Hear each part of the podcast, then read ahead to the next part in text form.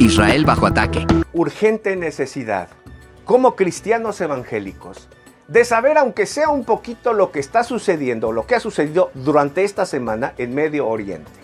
Esta guerra, estos ataques que se han desatado sobre el pueblo de Israel. ¿Qué debemos saber sobre esto? ¿Qué nos interesa saber? ¿Por qué nos importa? ¿Qué relación hay con la Biblia? ¿Y cuál es nuestra participación en todo esto como iglesia del Señor o como cristianos evangélicos?